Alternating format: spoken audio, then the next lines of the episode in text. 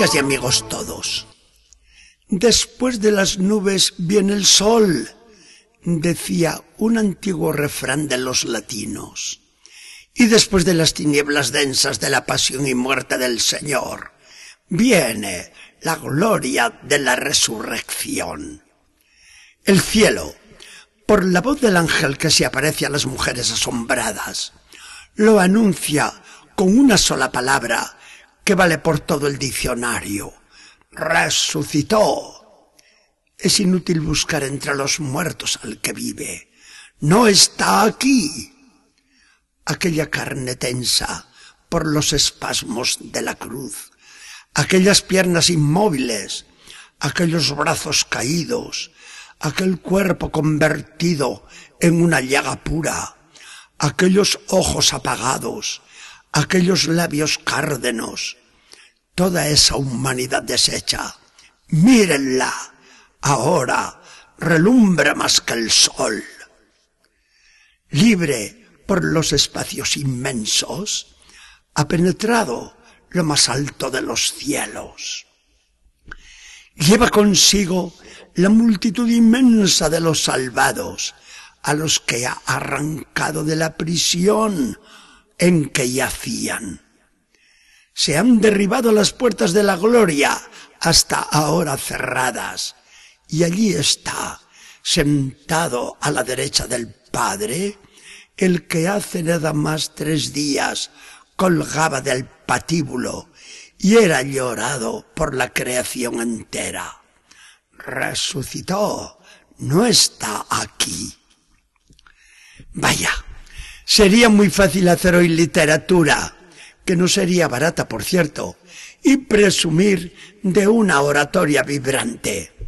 Los entusiasmos estarían más que justificados, porque el resucitado desborda con su presencia todo cálculo humano y nos eleva a mundos insospechados. Pero nos gustará más guardar la serenidad de la reflexión seria, pausada, y palabra de Dios en mano, mirar lo que significa para Jesús, para nosotros y para el mundo entero la resurrección de Jesucristo. ¿Qué significa la resurrección para Jesús? Es el triunfo total sobre el pecado y sobre la muerte, a la vez que su propia y definitiva glorificación. El demonio se creyó dueño y señor al tumbar en el paraíso a nuestros primeros padres. Pero ha venido uno más fuerte que lo ha noqueado y lo ha dejado tumbado para siempre contra las cuerdas. El demonio ya no levanta cabeza. Se figuró el maldito que aquel misterioso Jesús, una vez muerto y sepultado, ya no tenía poder alguno. Pero se equivocó de medio a medio, porque bobamente se tragó el anzuelo que Dios le echaba. Muere Jesús en la cruz y la culpa del hombre queda saldada.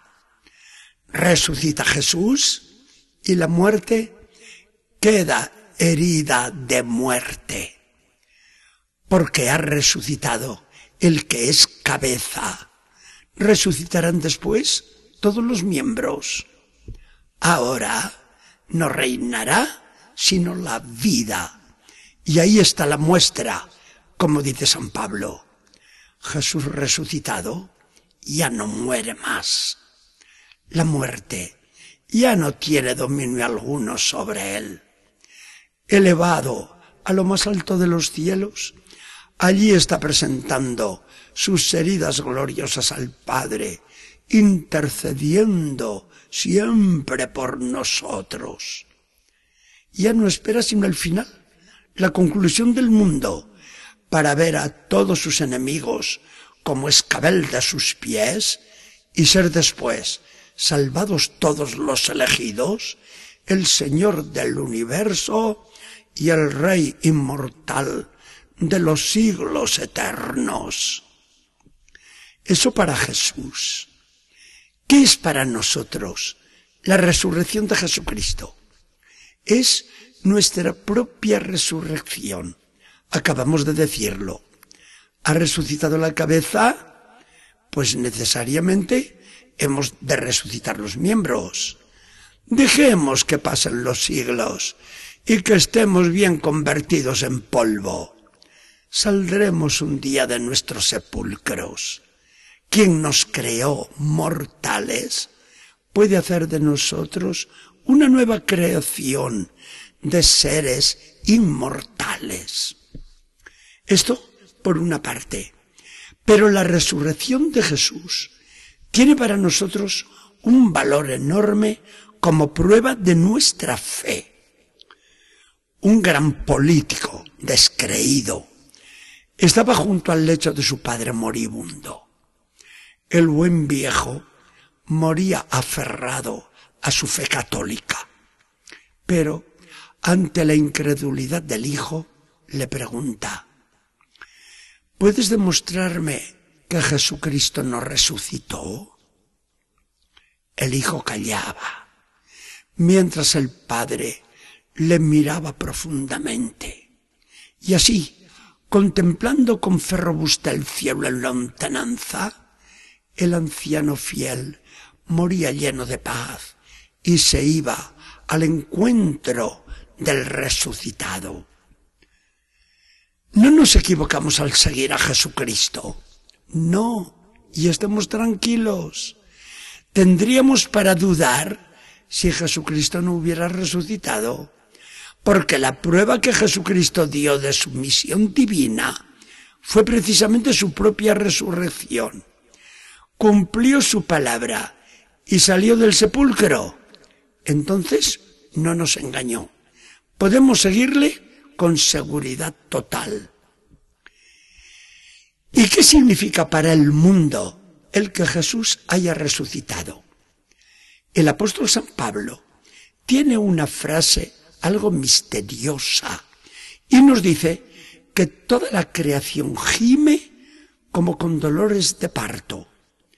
Está suspirando por su liberación, que ya ha comenzado con la resurrección de Jesucristo, porque el universo entero se verá liberado de las mutaciones que lo esclavizan y llegará a gozar de la libertad de los hijos de Dios. Pero no miramos así al mundo respecto de la resurrección de Jesús.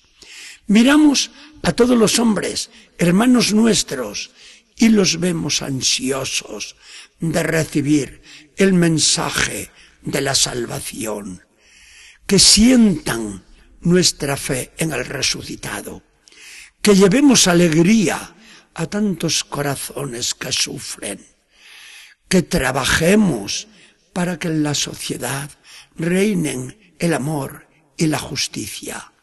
Solo así puede vivirse la dicha que nos trajo a todos Jesucristo con su resurrección, como primicia de la dicha futura y eterna.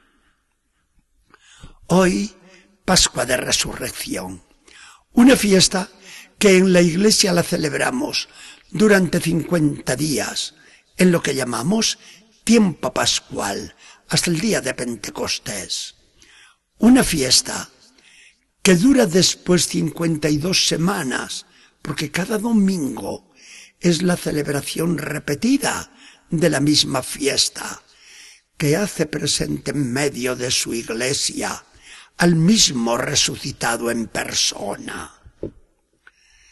Señor Jesucristo, Señor nuestro resucitado, recibe nuestro parabién la enhorabuena más cumplida por tu triunfo sin igual.